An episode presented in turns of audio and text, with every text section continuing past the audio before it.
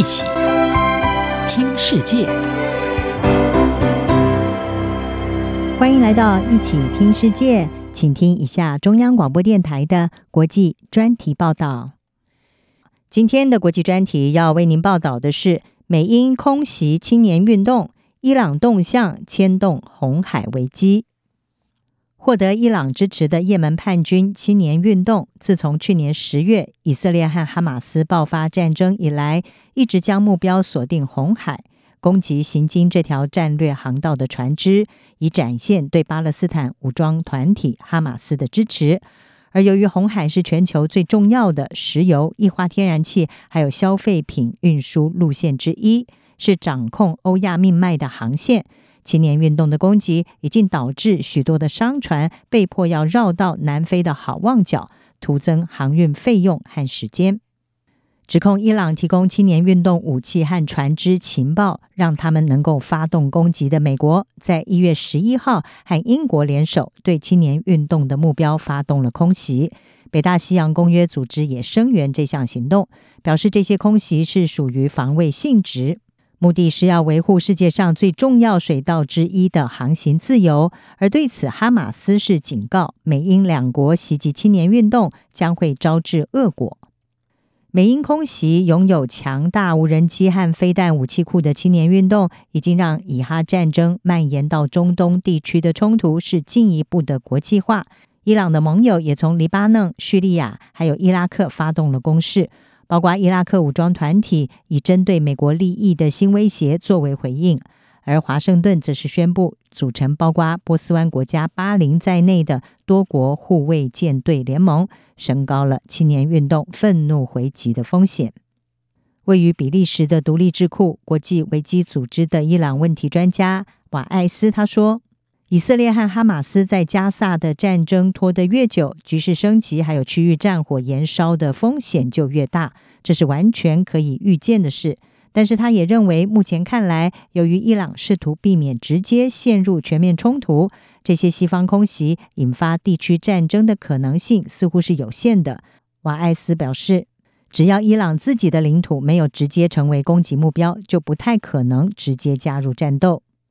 然而，青年运动则是可能加强攻势。英国皇家国际事务研究所的专家穆斯利米，他接受德国之声访问的时候说：“这些攻击更像是青年运动向国内发出的一项讯息。他们攻击红海船只，并且向以色列发射火箭，是向当地民众展示他们亲巴勒斯坦、反以色列和反美立场的独特机会。”而他认为，美英的空袭行动将没有办法阻止青年运动在红海发动进一步的攻势。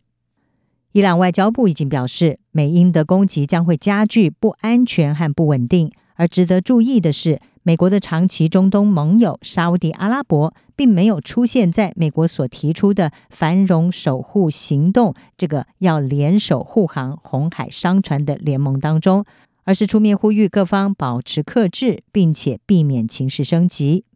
瓦艾斯认为，波斯湾国家之所以能够免于受到这些紧张局势的影响，部分的原因就是他们和伊朗的关系是更为良好。自从一九七九年的伊斯兰革命推翻了以色列主要的区域盟友，也是亲西方的伊朗领导人巴勒维国王以来，伊朗统治者就一直将以色列和美国视为宿敌。伊朗多年来为了反抗以色列和美国在中东的势力，建立了军事联盟抵抗轴心。而这个联盟在这一次的以哈危机当中，首次在多个战线上是同时的动员起来。不过，虽然伊朗持续的支持这个从地中海到波斯湾的盟友网络，但是知情人士认为，德黑兰并不想直接的牵涉上西方国家对青年运动的空袭行动。路透社引述要求匿名的伊朗高层官员是说，青年运动正在做出自己的决定。他说呢，我们支持他们的战斗，但是德黑兰不希望这个地区发生全面战争，而将会由以色列和美国来决定是不是要阻止他们的侵犯行径。美国方面在去年底公开了最新的解密情报，是指控青年运动最近袭击红海商船的行动。伊朗是幕后的黑手，而且呢有深入参与的痕迹，包括提供无人机、飞弹，还有战术情资等等。华尔街日报是指出，由于美英两国都希望遏阻伊朗在这个地区的角色，这使得出现以哈冲突以外新战线的风险升高。专家认为，美国方面公布伊朗协助青年运动的情报，似乎是要为向青年运动采取军事行动来奠定基础。不过，伊朗否认在青年运动攻击红海商船当中发挥任何的作用。全球政治风险咨询组织欧亚集团的分析师布鲁他说呢，德黑兰对于扩大这场冲突仍然是抱持审慎的态度，因为他们不希望直接的面对潜在的报复。而基于这个原因，虽然这个区域的其他地方的伊朗代理人可能会做出回应，但是伊朗本身不太可能会对这些袭击做出重大的升级。以上专题由吴宁康编辑，还请请播报，谢谢你的收听。